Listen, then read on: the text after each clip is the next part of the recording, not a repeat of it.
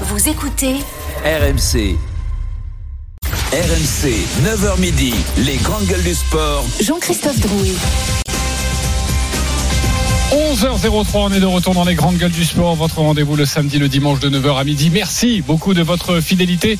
Si vous avez raté les deux premières heures d'émission, n'hésitez pas à aller nous télécharger en podcast. Toujours avec Marie Martineau, Marc Madio, Renaud Longuèvre et Christophe, Christophe Cessieux. Dans quelques instants, le bras de fer des GG euh, sur les excuses d'Emiliano Martinez. Accepté, refusé, vous n'êtes pas d'accord les GG. 11h30 les GG tout terrain tous les samedis, tous les dimanches, pardonnez-moi, non mais pas du tout les GG tout terrain 11h30, c'était mieux avant, voilà, avec Christophe Cessieux, le bonbon nostalgique.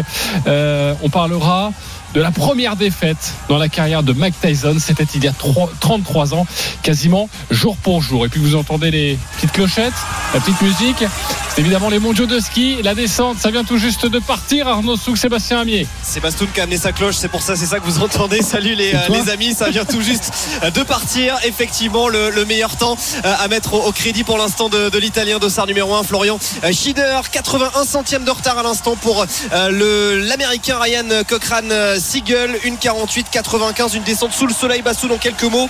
Quelles sont les chances de Johan Claret qui s'élancera d'Ossard numéro 8 tout à l'heure? Ah bah les chances on y croit fort hein. Il nous avait euh, encore bluffé lors de sa sortie aux Jeux Olympiques l'année dernière pour venir chercher une médaille d'argent Ce sera peut-être ses derniers championnats du monde Peut-être sa dernière course on le sait pas Et en tout cas c'est tout ce qu'on lui souhaite C'est un profil qui peut lui convenir On l'a vu cette année très à l'aise sur Kisbull Voilà Lyon quand il décide il peut le faire Il peut le faire, il peut le faire et il sera quand même avec euh, des euh, coureurs aujourd'hui Vincent Krischmeier, Marco Odermatt et Alexander Romot Kill deux les euh, trois grands favoris qui auront eux aussi envie de monter sur le podium.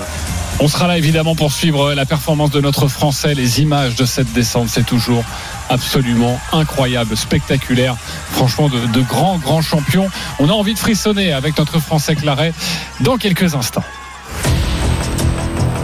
Il a fait polémique, il s'est attaqué à Bappé. Emiliano Martinez, le gardien de but de l'Albi Céleste, a livré sa vérité dans le magazine France Football sur les célébrations jugées obscènes et, son chambrage après la finale de la Coupe du Monde. Alors tout d'abord, l'épisode du trophée de meilleur gardien du mondial au niveau de son entrejambe. Vous vous souvenez tous de cette photo?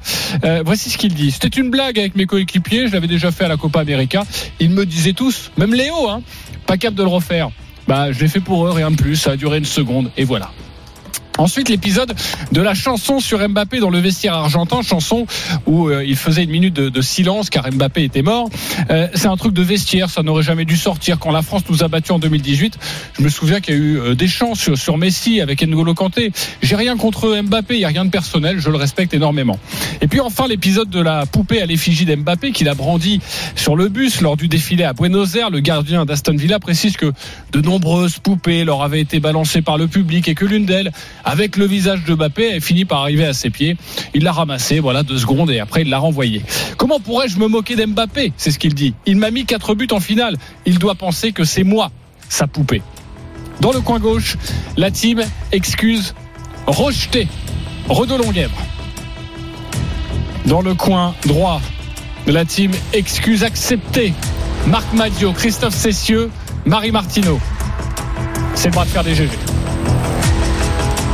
À votre avis, c'est qui le plus fort euh, L'hippopotame ou l'éléphant RMC, Les grandes gueules du sport. le bras de fer GG. Vraiment, t'es sûr que l'éléphant il est plus fort que l'hippopotame Et c'est un bras de fer qui fait beaucoup réagir sur notre compte Twitter. Vous êtes des milliers à voter et pour l'instant, il n'y a pas débat. C'est 30% excuses acceptées, 70% excuses rejetées.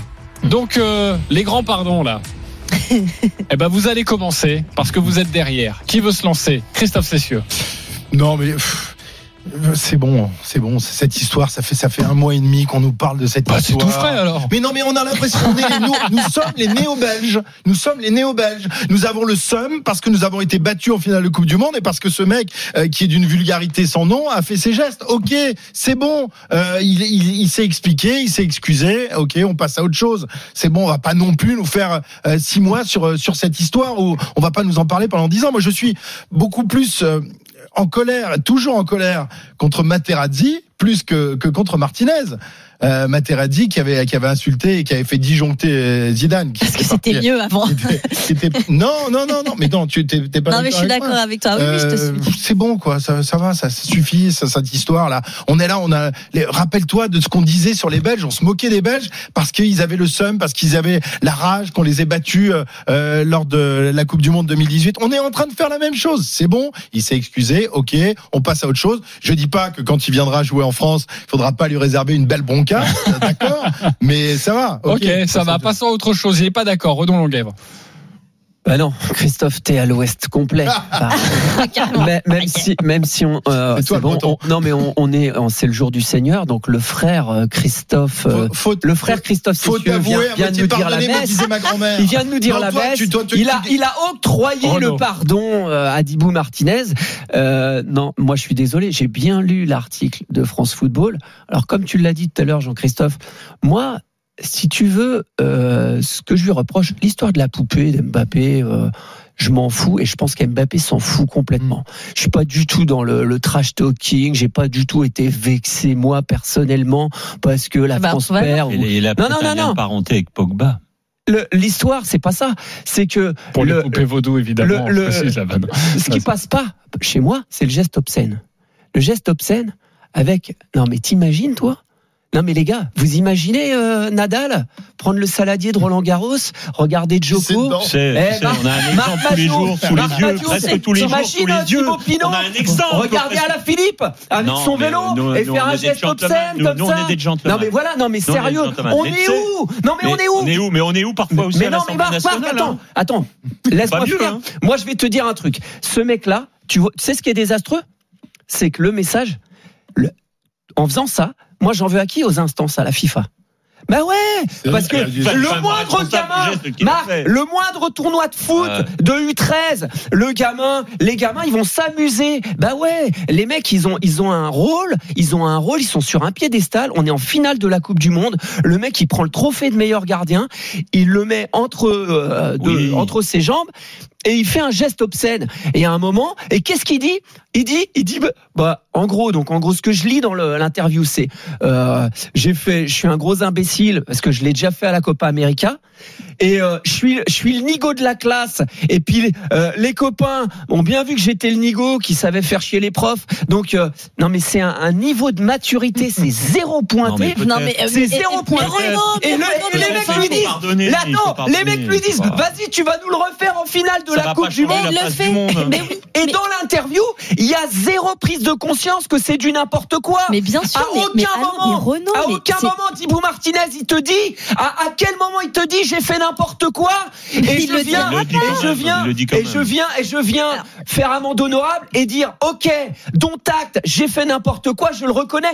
Où est-ce que t'as lu ça dans l'interview? Mais nulle, Nulle part. part. Mais parce que. Bah, Parce que c'est ça qui passe pas, les Bah, gars. Renaud, c'est ça qui passe pas tu les frappes avec des coups de martinet toutes, toutes les semaines quand ils font des conneries comme ça Non, mais toi, tu. Hein, t'es, t'es- t'es- t'es un père intransigeant, t'es un père fouettard. En mais fait. non, pas mais vous tout. dites n'importe Pas quoi du tout, tous par les contre. deux. Quand, quand mes gamins, ils font, ils se comportent, ils font, Oui. ils font des débilités, ils comportent n'importe quoi.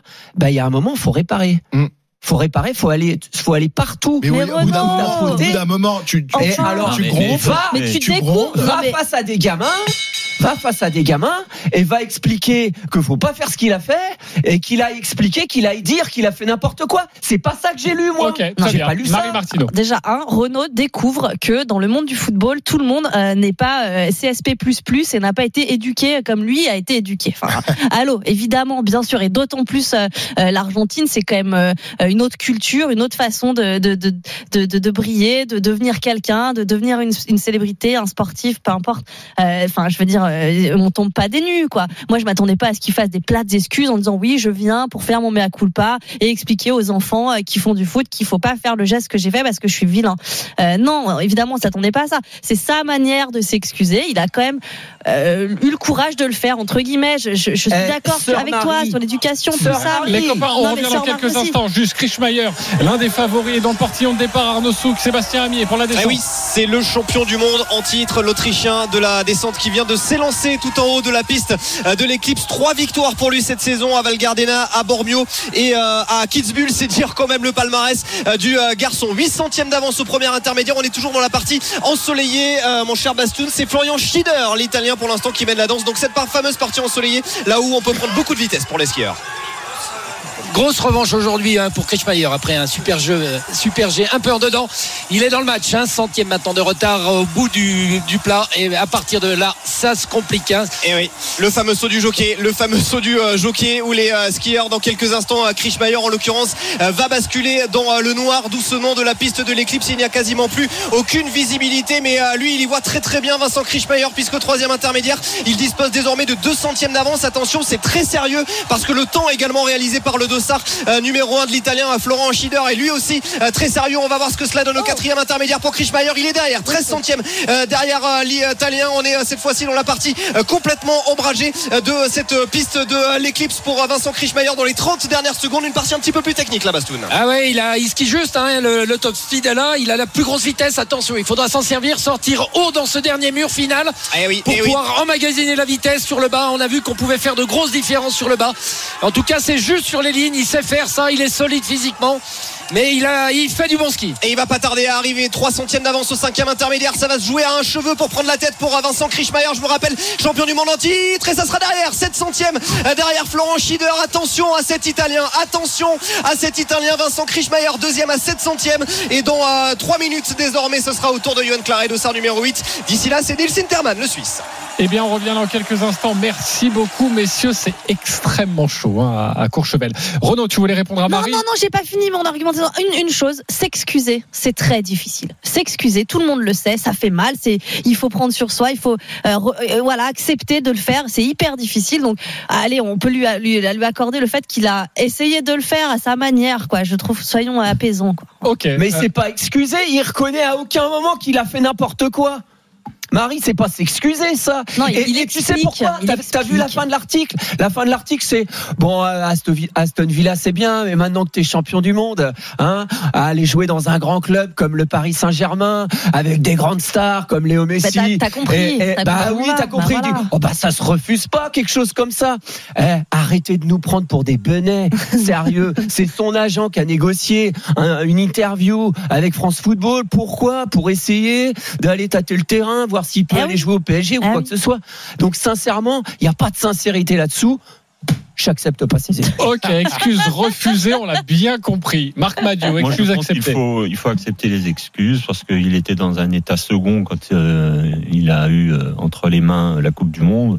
Après, il y a eu des débordements, mais euh, des débordements, il y en a un peu partout dans le sport. Euh, Quand on est dans l'euphorie de la victoire et quand on Ouais. pense être entre soi, oh, euh, c'est c'est pas la fin du monde. Et si ça n'était pas la France qui avait été en face de l'Argentine, on n'en ferait pas un débat comme aujourd'hui. Oui, certainement, mais ça concerne Kylian Mbappé, ça Oui, concerne bon, euh, le meilleur joueur aussi- français. Ouais, Évidemment. d'accord, ça concerne le meilleur joueur français. Enfin, le On meilleur joueur français, respect il n'est pas Mbappé. toujours non plus euh, exemplaire. On, a, on fait tous des fautes à un moment ou à un autre. Donc voilà, moi j'ai envie d'être indulgent. Tu Ouais, as envie d'être indulgent. Ok, il n'y a, pas eu une part de toi qui a été énervée après ce qui s'est passé? Non. Franchement, non, non, non. Ils étaient dans l'euphorie de leur truc. Nous, on a- ils nous ont battus, ils nous ont battus. Faut, voilà, point. Après, euh, ils branchent, ils charrient un petit peu. Bon, bah, ça fait partie du truc. euh, C'est pas la fin du monde. Ok, comment vous jugez le, le pourcentage là pour l'instant, le 70-30 là? Parce que je vous trouve très indulgent. On euh, est des rageux, on est des Ouais, c'est pas étonnant. Étonnant. C'est toujours facile de juger les autres, mais euh, j'ai- j'ai- j'aimerais bien savoir si ces 70% de personnes font toujours acte euh, de rédemption comme ça et, et font toujours attention à bien s'excuser quand ils se sont trompés ou qu'ils sont allés trop loin ou que bah, j'imagine qu'il y aurait beaucoup moins de problèmes dans les familles, dans les couples et tout. hein. Bon, en tout cas, voilà, c'était pas un débat qui fera avancer Mais la c'est pas science. s'excuser, c'est dire j'ai déconné. Putain. Voilà, on a bien compris, Renaud. Et sache que tu es soutenu par 72% maintenant Voilà. euh, des, des auditeurs, euh, des Français, on peut le dire même, 28% euh, qui acceptent donc les, des excuses, euh, qui sont d'accord avec vous. Voilà pour ce bras de fer des GG autour des excuses d'Emiliano Martinez. Le ski, évidemment, c'est l'enjeu ce matin. Allez, Johan Claret dans quelques instants, la descente homme. Messieurs, faites monter l'ambiance. Bastoun, Arnaud Souk. Le beau-frère d'Alexis Pinturo va-t-il apporter une troisième médaille à la famille lors de ces euh, championnats du monde? On rappelle qu'Alexis Pinturo on a reporté euh, deux. C'est parti dans quelques instants pour Johan Claré. C'est la dernière grande course euh, de sa carrière. 42 ans pour le Tignard. 11 podiums en Coupe du Monde. Vice-champion du monde. Vice-champion olympique. Mais jamais gagnant. C'est parti pour Johan Claré tout en haut. Et on va vérifier cette poussée. C'est ce haut Bassoun qui va être très très important pour Johan Claré. C'est là qu'il peut faire des différences. Oui, oui, hier il s'était mis une grosse chaleur hein, sur le premier saut. Voilà, c'est bien passé. Maintenant, il sait faire ce ski-là hein, dans ces portions-là. Il a eu aussi cette chance de s'entraîner sur, sur le haut du parcours, euh, notamment il y a 15 jours. Et se mettre vraiment dans le, dans le sujet en haut. Allez, déjà 28 centièmes de Ouais, retard. C'est un petit peu beaucoup, mais c'est un peu compliqué. Ça commence à être Aïe. un petit peu compliqué pour euh, Johan Claré, 28 centièmes en haut. C'est pas vraiment là qu'on euh, l'imaginait perdre du temps. euh, le skieur de Tignes, on va voir ce que cela donne dans quelques instants. S'il prend suffisamment de vitesse, il pourrait être intéressant sur cette partie plate. 66 centièmes de retard désormais pour Johan Ça commence à chiffrer. Bastien. Oui, c'est beaucoup. On l'a vu, un re- retard sur la ligne hein, avant le, le petit plat qu'il y a, avant le, le saut des jockeys. Euh, malheureusement, euh, voilà, il n'a pas su prendre euh, vraiment tous les risques. Il est, on le voit un peu sur la défensive. hein, voilà, il est un peu derrière. C'est vrai que cette, cette chaleur hier hein, sur cette bosse peut aussi laisser des traces. C'est une piste qui est difficile. ça demande beaucoup d'engagement. Grosse vitesse, grosse vitesse par contre pour Johan Claré là au maximum de la piste 121 km heure et ça lui a permis de regagner quelques centièmes par rapport à Schieder l'italien aïe, toujours en tête 59 centièmes de retard il a basculé dans la partie ombragée Johan Claré on va voir ce que cela donne dans quelques instants quatrième inter malheureusement 81 centièmes de retard j'ai bien peur que cela ne joue pas euh, le podium aujourd'hui pour Johan Claré beaucoup trop de dérives hein, sur les mises en direction, sur ces doubles portes, un peu hésitant. Et voilà, les, les centièmes euh, coûtent, euh, coûtent cher aujourd'hui et ils vont coûter cher parce que c'était serré derrière.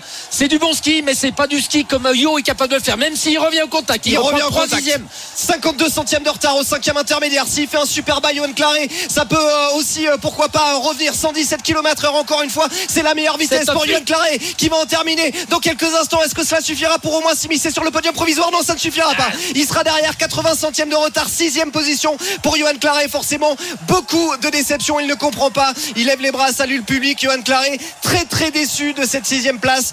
Bon, on peut imaginer, Bastoun, quand même, qu'après cette frayeur d'hier aussi euh, sur l'entraînement et, et ce 90 degrés là où il aurait pu euh, se prendre une énorme chute, se prendre une énorme boîte, on peut imaginer que ça l'ait un petit peu perturbé aujourd'hui. Ouais, puis on le répète, on voit, on voit aussi des organismes qui, euh, qui sont sollicités depuis euh, maintenant plusieurs jours avec trois entraînements descente, le Super G, euh, la descente aujourd'hui en course, ça laisse de l'énergie. C'est une piste, on le dit depuis le début, qui demande euh, de l'énergie depuis la poussée jusqu'à la dernière porte. C'est une 48 de course où il faut être au taquet, même sur les entraînements. On peut pas faire cet entraînement en, dilettante.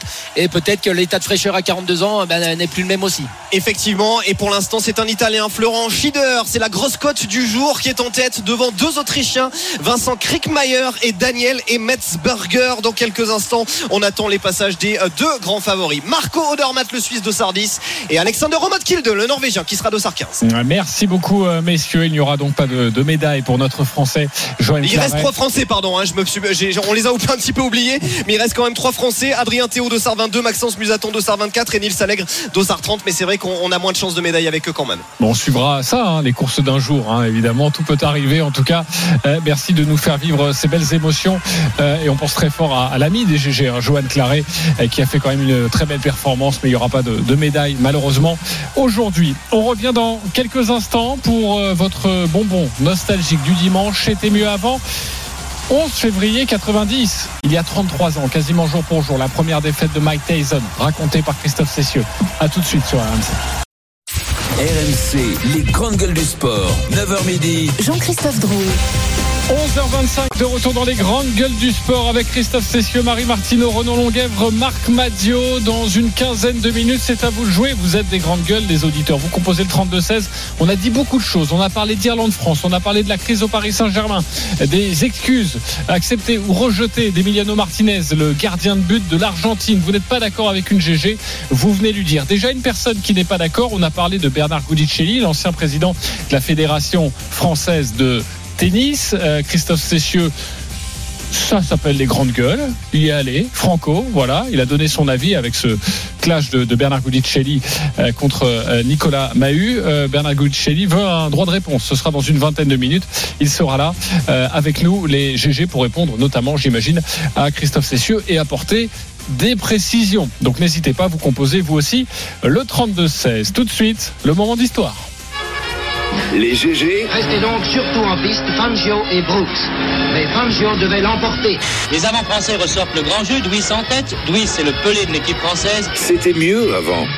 Juste avant Christophe Cessieux, on va faire un détour par le ski car il y a un homme qui est en train d'écraser la course, Arnaud Souk, Sébastien Amier. Alors là, une 47-05, Marco Odermatt qui vient de poser une option très sérieuse sur le podium et peut-être même sur le titre de champion du monde, lui qui n'a jamais remporté de descente, qui a accentué son avance tout au long du parcours sur l'italien Florent Schieder. Une 0,9 d'avance sur l'italien, le Suisse qui vient tout simplement euh, de nous euh, faire une course absolument monstrueuse. Il est donc en tête euh, en avance euh, sur Schieder, une seconde 09 et une 16 d'avance sur Vincent Krischmeier, l'Autrichien.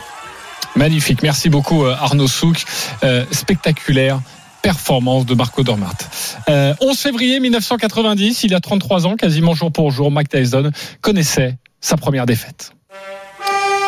Ce 11 février 1990, au moment où HBO, le diffuseur américain de la boxe, prend l'antenne, le dôme de Tokyo, magnifique salon e-sport de la capitale japonaise, tarde à se remplir. L'affiche proposée est pourtant alléchante. Pour la deuxième fois de sa carrière, Mike Tyson, star incontesté de la boxe mondiale, s'est déplacé au Japon en échange d'une bourse de 6 millions de dollars. Oh, ce n'est certes pas le combat le plus excitant de sa carrière qui attend Tyson dans quelques minutes face à l'un de ses compatriotes, ni très connu, ni même redoutable. Il porte un nom de cowboy, James Buster Douglas. À bientôt 30 ans, ce gros nounours originaire de Columbus dans l'Ohio est un boxeur de second plan, un de ceux qu'on affronte en attendant de rencontrer les vrais cadors. Le fils de Bill Dynamite Douglas, lui-même honnête combattant dans les années 70, est jusque-là un peu passé à côté de sa carrière. Trois ans plus tôt, il a pourtant eu l'opportunité unique de devenir champion du monde IBF en affrontant Tony Tucker. Combat dominé par Buster avant qu'il ne subisse un terrible crochet droit de son adversaire qui lui fait voir les étoiles et le contraint à l'abandon.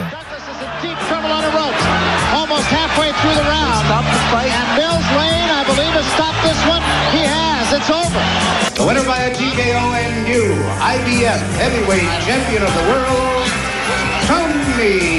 Tucker. Dès lors, Douglas devient un has-been, condamné aux combats annexes, ceux de début de soirée, comme l'explique le promoteur américain Bruce Trumpler. The Tucker fight kind of Le match contre Buster Tucker a mis into a Buster dans une autre catégorie. Son futur était désormais derrière lui. Sa carrière n'allait nulle part. Et le contraste est saisissant avec celui qu'il doit affronter dans quelques instants. Oui, car face à lui se dresse l'ogre des rings, le maître incontesté des poids lourds, un phénomène fait de puissance, de rapidité et de haine. Son surnom, Iron Mike, le Mike de fer. Depuis 5 ans qu'il est passé professionnel, Tyson a fait table rase de ses adversaires en 37 combats disputés. Il n'a jamais été mis au sol et a assommé 33 d'entre eux en à peine quelques secondes. Tyson, c'est de la dynamite. Après être devenu en 1986, à 20 ans à peine, le plus jeune champion du monde des lourds de l'histoire, il unifie deux ans plus tard les ceintures en terrassant Michael Spinks en à peine 91 secondes. Spinks revient, accroché du droit, il tombe, se relèvera-t-il Spike, Spinks est sur le dos, il est compté 5, un 6, 7, 8, il ne va pas pouvoir, c'est fini. Mike Tyson a gagné, Spinks s'effondre à nouveau, un chaos dramatique au premier round pour Mike Tyson, mais quelle force. Au premier round, messieurs, dames. Et maintenant cette question, qui dans le monde a la moindre chance face à lui? And now the question is, who in this world has any chance against this man? Oui, à cette époque, personne sur cette planète ne semble en mesure de mettre à mal la domination sans partage de Tyson et certainement pas Buster Douglas. Pourtant, c'est lui que Tyson et son manager Don King ont décidé d'affronter, histoire de se dégourdir les points avant le vrai combat prévu quelques mois plus tard face à Evander Holyfield. Don King prend alors son téléphone pour appeler John Johnson, le manager de Douglas, quelque peu surpris par la proposition. Don King called. Don King a appelé, alors je suis allé le voir. Et il m'a dit Tu vas affronter Mike Tyson en février à Tokyo Le genre de proposition que tout boxeur qui se respecte ne peut refuser, même au péril de sa vie. Dans la famille Douglas, pourtant, on s'inquiète. Sa maman, Lula Pearl, va même prendre quelques renseignements auprès de Dynamite, son mari. Bill, le jeune frère de Buster, était présent ce jour-là. Ma maman l'a appris. Mon père lisait le journal dans la cuisine. euh, elle lui a demandé Billy, est-ce que c'est vraiment un animal ce Tyson Mon père l'a regardé et a dit Oui, c'en est un. Je n'oublierai jamais ce qu'elle lui a ensuite demandé. Elle a dit Il est comme toi? Et mon père a répondu Ouais, il est comme moi, chérie. He's like me. C'est un tueur. Alors elle a dit Je, ne veux pas qu'il se batte. Mon bébé est en danger. Oui, bébé Buster is in trouble. Et pourtant, il ne va pas se dégonfler. Il va même tenter de rassurer sa mère. Elle a "Baby, dit Bébé, je ne veux pas que tu fasses ce match. Je suis morte you." d'inquiétude pour toi. Mon frère l'a regardé dans les yeux. Il a répondu T'inquiète pas pour moi, mam. Inquiète-toi plutôt pour le fils de pute que je vais affronter. Quelques jours plus tard, le contrat est signé. Le destin de Buster Douglas est désormais entre ses poings et surtout ceux de son adversaire. L'Américain entame alors un entraînement digne des forces spéciales. Il perd 5 kilos, se lève tous les jours aux horreurs pour aller courir avant d'aller martyriser son sac de frappe. Pendant ce, pendant ce temps-là, Mike, lui, prend du bon temps. Après mon um, divorce just, Robin, um, j'ai perdu de mon désir de combattre. J'ai fait quelques combats avec des petits bras que je gagnais. um, Jusqu'à celui contre. Buster Douglas qui ne devait pas être bien compliqué. Je suis ensuite parti au um, Japon, j'ai ramené des tas de filles dans ma chambre. Je me fichais de ce combat, je m'entraînais pas vraiment. Pendant l'entraînement, mon sparring m'a même mieux tapis. Vous imaginez un peu. Mais à trois semaines du combat, le drame vient frapper le clan Douglas lorsque Lula Pearl, la maman inquiète, est victime d'un AVC fatal. Anéanti, Buster stoppe immédiatement son entraînement et durant plusieurs jours va pleurer toutes les larmes de son corps. Pourtant, lorsqu'au lendemain des funérailles, son manager lui demande s'il veut reporter le combat, sa réponse est sans ambiguïté. The J'ai répondu, elle n'aurait sûrement pas voulu que j'abandonne et que je ne puisse pas continuer à réaliser mon rêve.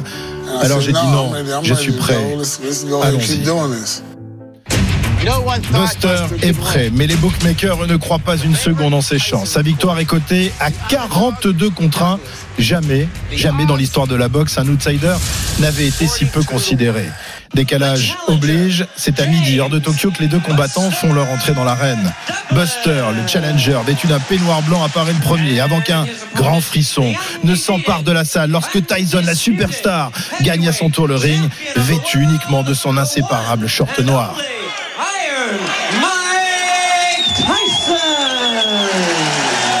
Les spectateurs sont rivés sur leur siège avec Tyson. Mieux vaut ne pas arriver en retard. Il ne devrait pas mettre plus d'un round à terrasser son adversaire. Mais d'entrée, celui-ci offre une résistance surprenante. Campé sur son mètre 92, Buster use de son allonge supérieur et de son jab pour repousser les assauts du fauve. Durant 7 rounds, Douglas fait mieux que résister. Il dérange Tyson, incapable de trouver l'ouverture et lui assène des directs qui blessent le champion. Mais soudain, à la huitième reprise de coup dur, Tyson perce la défense de son adversaire et d'un surpuissant uppercut, le foudroie et l'envoie sur les fesses pour de longues, très longues secondes. Douglas est au tapis. Il est compté 2, 3, 4. On en est maintenant à 7 et 8. On arrive à 9. Va-t-il se relever? Oui, il le fait formidable.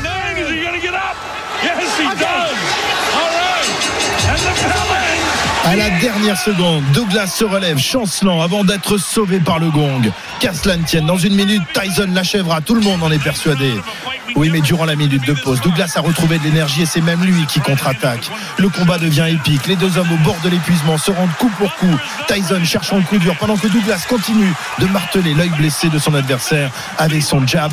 Non, décidément, ce Douglas est un coriace, mais à l'appel de la dixième reprise, de coriace se transforme en furax. And now he can't get. Look at this. Who would ever have expected this? You know, just hear my dad say, J'entendais dans ma tête mon père me dire Finis-le. Je suis venu pour gagner, j'en étais pas loin. Bam, bam, bam, bam, et boum Regardez ça Il a mis Tyson au tapis pour la première fois de sa carrière. Tyson est au sol, ça va très mal pour lui. Il risque de ne pas s'en remettre. On en est maintenant à 7 et 8. Il ne se relèvera pas à temps. Incroyable, incroyable. C'est la défaite la plus inattendue de l'histoire de la boxe. Winner by way of knockout and new heavyweight champion of the world, James son coin, Tyson sonné a du mal à réaliser. Oui, lui, l'invincible des coups, le goût acre de la défaite. Aaron Snowell, son entraîneur, tente de trouver les mots pour le réconforter. Mike m'a demandé ce qui s'était passé. J'ai répondu et il t'a mis KO. Il n'y croyait pas et j'ai dû le soutenir. Dans le coin opposé, c'est du délire. Les supporters de Douglas sautent et hurlent de joie pendant que le journaliste Dave Rio tente de se frayer un chemin d'accès vers le nouveau champion. Buster Douglas, champion du monde, a contesté des poids lourds, mais pourquoi vous gagnez alors que tant d'autres Je l'ai fait pour ma mère. Oui, ma mère. Dieu la bénisse. Puis une grosse larme de tristesse vient se mêler aux gouttes de sueur qui recouvrent le visage du champion le plus inattendu de l'histoire des poids lourds. Un jour de gloire qui restera malheureusement sans lendemain. Huit mois plus tard, enrichi de 25 millions de dollars, mais alourdi de 8 kilos, Buster ne pèsera pas bien lourd entre les points du surentraîné Evander Holyfield qui lui ravira sa belle ceinture. Quant à Tyson, cette défaite ne sera que le premier revers d'une carrière qui dès lors partira à volo. Un an après cette déroute, l'ancien champion accusé et convaincu de viol est incarcéré durant trois longues années dans le pénitencier de Plainfield, dans l'Indiana. À sa sortie en 1995, il parviendra à retrouver momentanément ses titres, mais ne redeviendra jamais le Tyson surpuissant et invincible de ce début, non. Ce 11 février 1990, sous le dôme de Tokyo, quelque chose s'est cassé, un mythe s'est écroulé.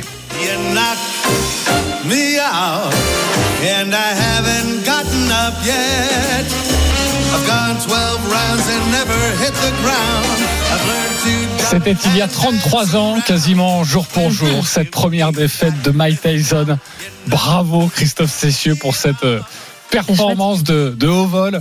Euh, la première défaite de Mike Tyson, je ne connaissais absolument pas à titre personnel cette histoire et je suis vraiment content de l'avoir entendu et j'imagine que les auditeurs qui ne, qui ne connaissaient pas aussi cette histoire euh, sont ravis de, de, de l'apprendre et et c'est vrai que c'est un moment absolument incroyable et, et le destin tragique de, de, de, cette famille juste avant le, le, le combat. Que retenez-vous, Marie Martineau? Euh, Je retiens que c'est pour ça qu'on aime le sport. Je ne connaissais pas non plus euh, cette histoire. Je me suis délectée, merci.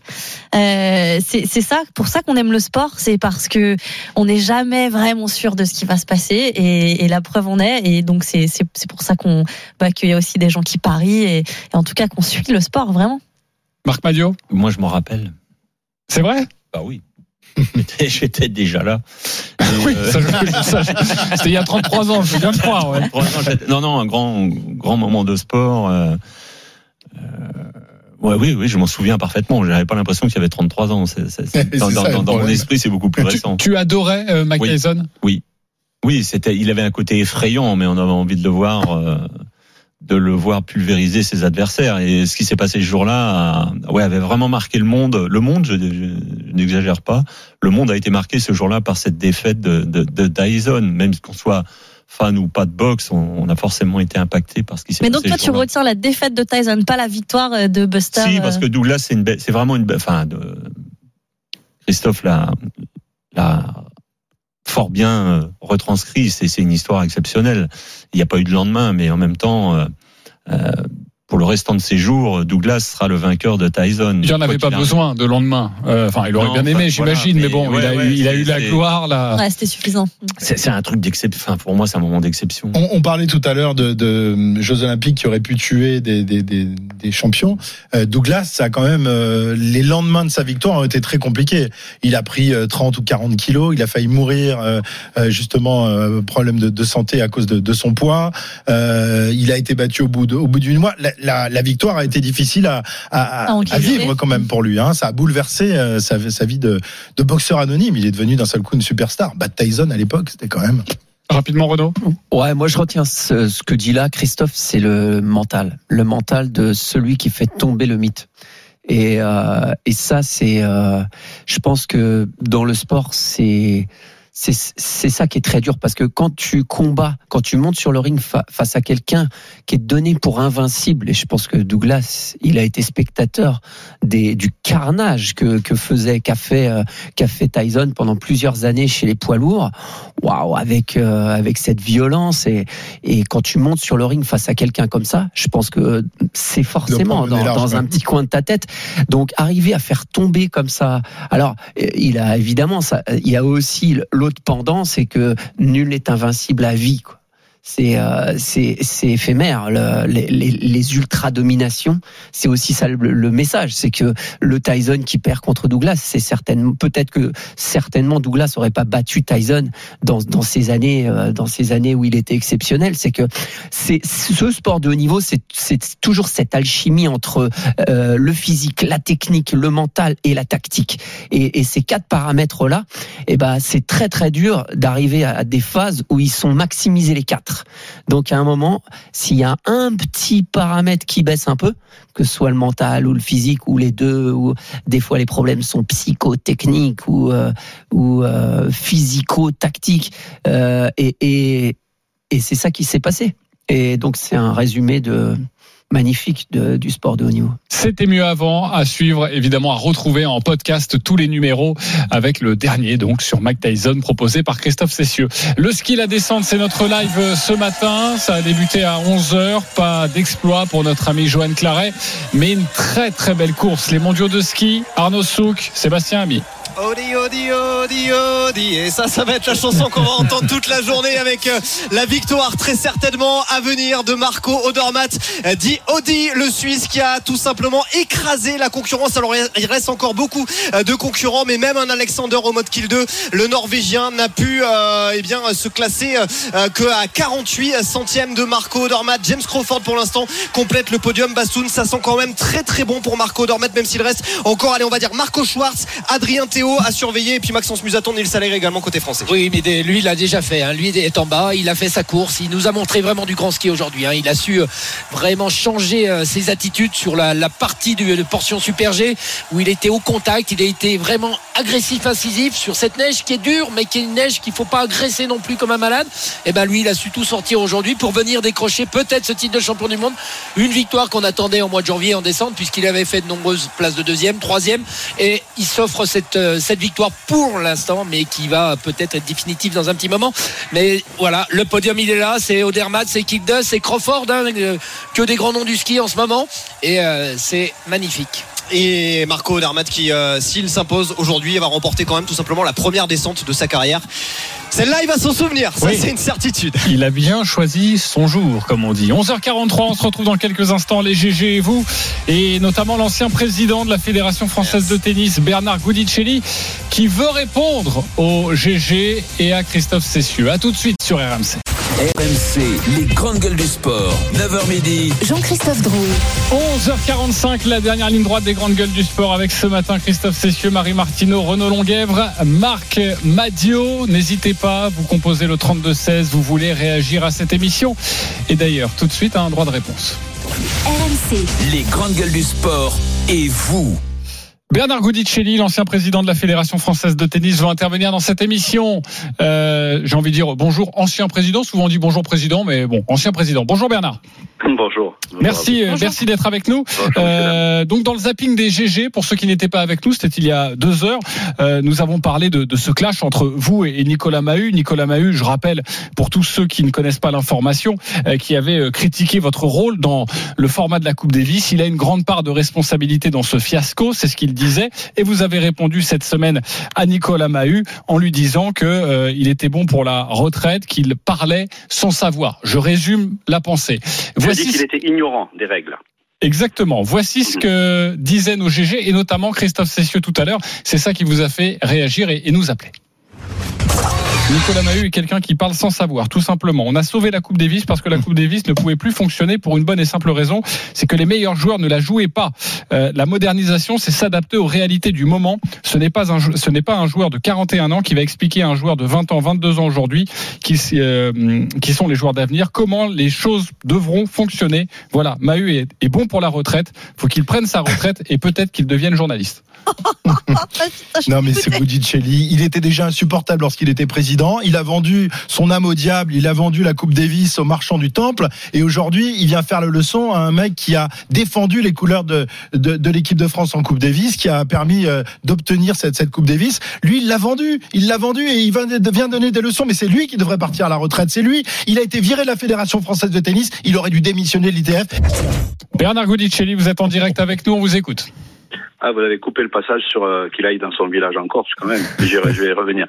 Non, ce que je voudrais dire d'abord, c'est que euh, j'ai été élu à titre personnel à l'ITF et, qu'il y a des règles. Et je vais vous dire, je vais vous dire ensuite quel est le fond du problème et, et ce que vous et vos auditeurs devez savoir.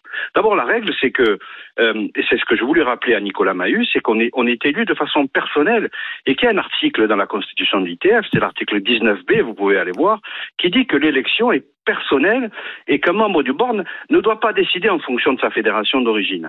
Alors que Monsieur Cessieux ne me supporte pas, c'est son problème, mais son ton dédaigneux euh, qu'il retourne euh, dans son village, euh, voire méprisant, m'a- fait réagir. Mais plus grave, je trouve, c'est qu'ils disent que j'ai vendu mon âme au diable. C'est insultant, mais c'est surtout faux, car la Coupe Davis c'est toujours la propriété de l'ITF. Et je voulais dire à Nicolas Mahut, qui a déclaré que j'aurais dû défendre la France, que un, je n'en avais pas le droit, et que deux, je ne le pouvais pas car la grande majorité des nations ne pouvaient plus admettre un format qui enrichisse les joueurs des fédérations riches au détriment des meilleurs joueurs qui, entre autres choses, pour ces raisons-là, ne la jouaient plus. Et quand la décision a été votée, elle a été votée à bulletin secret à 72%. Alors quel est le fond du problème au final? C'est le système était injuste financièrement. Parce qu'en 2017, quand on bat la Belgique en finale à Lille, Nicolas Mahut gagne dix fois plus que, que, que Goffin, qui a pourtant ramené les deux points pour la Belgique. Et en 2018, quand on perd en finale contre les Croates, eh bien, les Croates, ils ont gagné beaucoup moins d'argent que les Français. Donc voilà aujourd'hui quelle est, quelle est la réalité. Les nations ne veulent plus jamais se revoir ce système injuste. Et je reviens de Finlande, qui vient, elle, de se qualifier pour le groupe mondial. Eh bien, les Finlandais m'ont dit surtout que le système ne change pas. Donc, il ne faut pas dire des choses qui sont fausses. D'accord? La Coupe Davis n'a jamais été vendue. D'accord Il n'y a, pas de marchands qui sont rentrés dans le temple. La Fédération internationale possède et organise la Coupe Davis. Je, je Voilà suis d'accord et je vais laisser la main à Christophe pour, pour vous répondre parce que ce- le mieux c'est de, vous parler. Moi je vous réponds juste quelque chose. Quand, quand vous me dites euh, ça n'a pas été vendu, quand on voit l'argent qu'a investi Cosmos, quand on voit le naufrage de Cosmos, forcément à un moment donné on cherche les responsables de ce fiasco. Ça vous pouvez pas le nier. Non, mais je ne, je, n'ai pas aujourd'hui à commenter quelque chose qui relève du droit commercial d'un événement professionnel. Ce que je veux dire, c'est qu'il est faux de dire que la Coupe Davis a été vendue, parce que si elle avait été vendue, elle ne serait, elle ne serait plus jouée aujourd'hui. Or, les qualifications se sont jouées. Oui, mais La le format a changé. C'est le format qui va pas. internationale a mis en place ce qu'il faut pour que la compétition se déroule, elle ira à son terme. Oui, mais Voilà. c'est le- format. Vous le voyez bien. Vous, je veux dire, vous êtes un Mais spécialiste de ce sport. Il est, il c'est est- le seul endroit où le format ne fonctionne pas, c'est en France, parce que les joueurs français veulent gagner beaucoup d'argent et que désormais, ça n'est plus possible parce que parce qu'on est dans un monde où, euh, où, où la richesse doit être redistribuée, y compris dans le tennis. Donc c'est de la euh, quelque part si je résume hein, mais vous me dites si je me trompe c'est de la faute des c'est les Français qui ne veulent pas de ce format mais il y a que les Français qui s'en plaignent c'est ce que vous dites Ben, Aujourd'hui, en tous les cas, ils font partie. Peut-être des, des 20 ou 25% qui refusent ce format. Mais vous pensez bien que la grande majorité qui a voté pour à Orlando, elle s'est aujourd'hui élargie tout simplement parce que on est passé d'un groupe mondial où il y avait 16 équipes à 24 équipes et que désormais, ben, la Coupe Davis, elle bénéficie à beaucoup Bah plus oui, de mais- nations. mais c'est comme mais oui mais c'est comme la Coupe du monde de foot à 64 pays c'est-à-dire que c'est pas parce qu'il y a une Coupe du monde à 64 que c'est bien sportivement c'est c'est là où en fait où je pense qu'on on Mais, se comprend euh, pas pour- le point d'achoppement vous voyez ce que je veux bien dire Sportivement, il faut que les meilleurs la jouent. Et aujourd'hui, et aujourd'hui, quand vous regardez euh, Tsitsipas, qui pour une rencontre du groupe 2 fait plus de près de 10 000 places dans, dans, dans, son, dans sa rencontre. Vous savez, la Coupe Davis, c'est 60 pays qui ont joué en home and away. Mais ça, personne ne le dit. C'est 145 pays qui participent à la, à la compétition. Mais ça, personne ne le dit. Donc, à un moment donné, je pense qu'il faut arrêter de, de diffuser des informations qui sont fausses. D'accord Et il faut regarder la réalité sportive. Qui a gagné la Coupe Davis? Le Canada. Pourquoi? Parce qu'ils ont les meilleurs joueurs Non mais c'est ça, on s'entend. Je, je vais, je vais juste finir là-dessus et après parce que c'est pas avec moi forcément le débat et vous, vous vouliez peut-être pas forcément discuter avec moi. Euh, la réalité, c'est que sportivement, on peut pas dire que c'est une réussite, on peut pas dire que ça emballe les foules. Voilà. Alors peut-être que c'est que le peuple français qui ne se satisfait pas de ce format. J'ai la sensation que ça va un peu au-delà. Mais bon, Oui, Christophe, c'est sûr. D'autant qu'aujourd'hui, euh, Cosmos se, se- se retire parce que euh, ça n'était pas viable économiquement parlant pour, pour eux. Donc là, vous allez Non, récupérer. vous n'en savez rien. Ah Vous oui, savez mais rien. non, mais bien sûr, Vous vous, Euh, non, non, ils s'en- ils vont rien, parce que tout va bien financièrement parlant, Monsieur Guidicelli.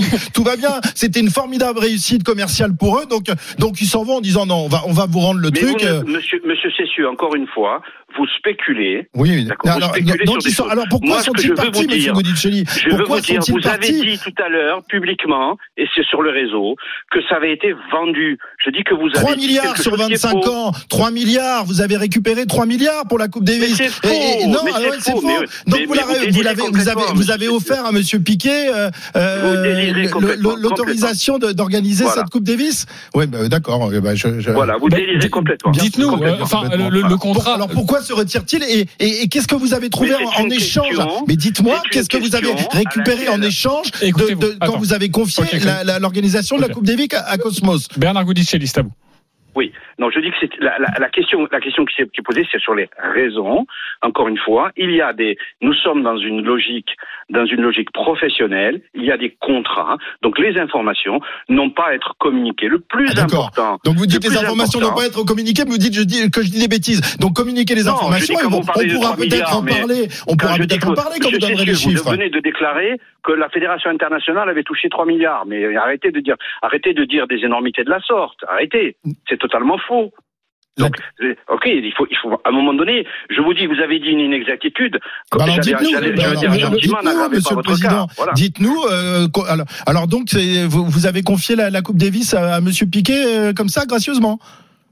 Non, mais il est, encore une fois, le partenariat, parce que c'est un partenariat, il a fait l'objet d'un contrat. D'accord? Ce contrat, il est aujourd'hui terminé pour des raisons qui appartiennent aux co-signataires. Il y a un droit. On, a, on évolue dans un système de droit. D'accord Mhm. Notamment dans le droit du sport international. Donc ça, c'est une chose. D'accord. Ok Maintenant, ce que, ce que, ce que vos auditeurs veulent savoir, c'est est-ce si, que la c'est une Davis a réussite. été vendue La réponse est non. Est-ce que c'est une réussite La réponse est non non plus. Ben, allez discuter avec les autres nations. Ben oui. Moi, j'étais en j'ai- Finlande. juste discuté, j'ai juste discuté avec des représentants du tennis français, euh, les anciens allez, joueurs qui ont allez, disputé allez. la Coupe Davis. Vous savez, il y a 400, il y a 420 voix à la Fédération internationale à l'occasion de l'Assemblée générale. La France en a 12. D'accord Donc vous êtes- aujourd'hui, il faut arrêter de croire que la France veut diriger le monde du sport. Mais quand, Voilà. je- quand j'entends le président actuel, hein, Gilles Moreton, qui dit ça a été un véritable fiasco, on, on doit, on doit croire qui? On doit croire, les- la- le- regarder le, le- le nombre, les joueurs qui ont participé à la compétition à l'occasion du week-end des 5 et 6 février des qualifiers, et vous verrez que dans leur pays, les meilleurs joueurs ont participé à la Coupe Davis, que ce soit dans les qualifiers, que ce soit dans le groupe 1, que ce soit dans le groupe 2. Je parlais tout à l'heure de Tsitsipas qui a qualifié la Grèce pour, euh, pour jouer les barrages pour accéder au groupe 1. Donc voilà, c'est ça la réalité. Les meilleurs joueurs jouent pour leur pays aujourd'hui. Pourquoi Parce que ils, ils sont assurés de ne plus devoir sacrifier quatre semaines de la compétition, parce qu'en fait, c'est pas quatre semaines qui est sacrifié, mais c'est 12. Et puis surtout, parce que le système, il est beaucoup plus juste financièrement pour eux et pour leur fédération, parce que ce qui existe aujourd'hui, qui n'existait pas avant, eh bien, c'est que les fédérations bénéficient des retombées de la Coupe Davis comme les joueurs. je, Voilà. je reprends juste les différents chiffres de la presse et peut-être que la presse a totalement faux, mais ce qui est annoncé dans la presse, c'est donc un contrat de 25 ans entre la société Cosmos pour euh, l'achat des droits de la Coupe Davis et la Fédération internationale de tennis pour 3 milliards de dollars. C'est peut-être totalement faux, mais c'est ce qui est dans la presse. Voilà, c'est juste une précision. Et après, si ce sont d'autres chiffres, moi je veux bien les, les écouter si vous avez le droit de les donner. Voilà. Ben, je vous ai répondu, je vais dire aujourd'hui, j'ai aucun chiffre à communiquer. Moi, je reviens encore une fois, et c'est pour ça que je souhaitais réagir encore une fois. Merci, et GG, hein, je vous écoute souvent. Merci euh, de me donner la parole. La a-t-elle été vendue La réponse est la réponse est non. Non. Il faut savoir que la Coupe Davis appartient à l'ITF depuis 1977, puisqu'avant elle, appart- elle appartenait à la Fédération américaine. Ça, peu de gens le savent. Ok.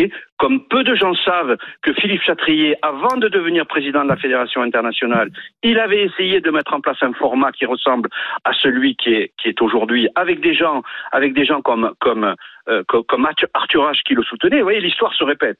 L'histoire est un éternel recommencement. Maintenant, ce qui est sûr, c'est que la grande majorité des nations ne veut pas que le, que le format change et ne veut surtout pas qu'on revienne à l'ancien format parce qu'il était injuste et sportivement et financièrement. Merci Bernard Goudicelli euh, d'être intervenu. Vous avez un droit de réponse évidemment. On vous accueille quand vous voulez dans, dans cette émission. Merci d'avoir réagi et merci de votre fidélité. Si j'ai bien compris, vous êtes un, un, un auditeur fidèle des, des, grandes gueules du sport. Euh, voilà, ça a pris un petit peu de temps. Je suis désolé pour tous les autres auditeurs au 32 16. On vous embrasse très fort. On vous, on vous attend la semaine prochaine avec grand plaisir. Le ski, juste pour savoir où on en est, si ça a changé Arnaud Souk, Sébastien Ami. Marco Dormat va être sacré champion du monde. C'est désormais une quasi-certitude. Le Suisse qui dispose de 48 centièmes d'avance dans cette descente de euh, Courchevel sur euh, le Norvégien Alexander en mode kill de Cameron Alexander. Un Canadien vient compléter le podium, co-vainqueur de la dernière euh, descente de Gvitiel côté français. Johan Claré pour l'instant 16e et Adrien Théo 20, 21e pardon et dernier des coureurs qui se sont élancés. Il reste deux Français encore. Maxence Musaton à suivre dans quelques instants et Nils Allègre d'Ossard 30. Bon mais GG c'était pas prévu, c'est comme ça, c'est du direct. Bernard Goudicelli appelle, voilà, on l'accueille et puis on, on, débat évidemment, c'est un peu musclé, normal. Euh, merci Marie Martineau d'avoir été avec nous. Un grand plaisir. Euh, Marc Madio, bon dimanche. Renaud Longuèvre. Bon dimanche à tous. Un grand plaisir et on se retrouvera samedi à partir de 9h pour notre plus grand plaisir les GG le samedi, le dimanche de 9h à midi. On vous embrasse très fort tout de suite les paris RMC.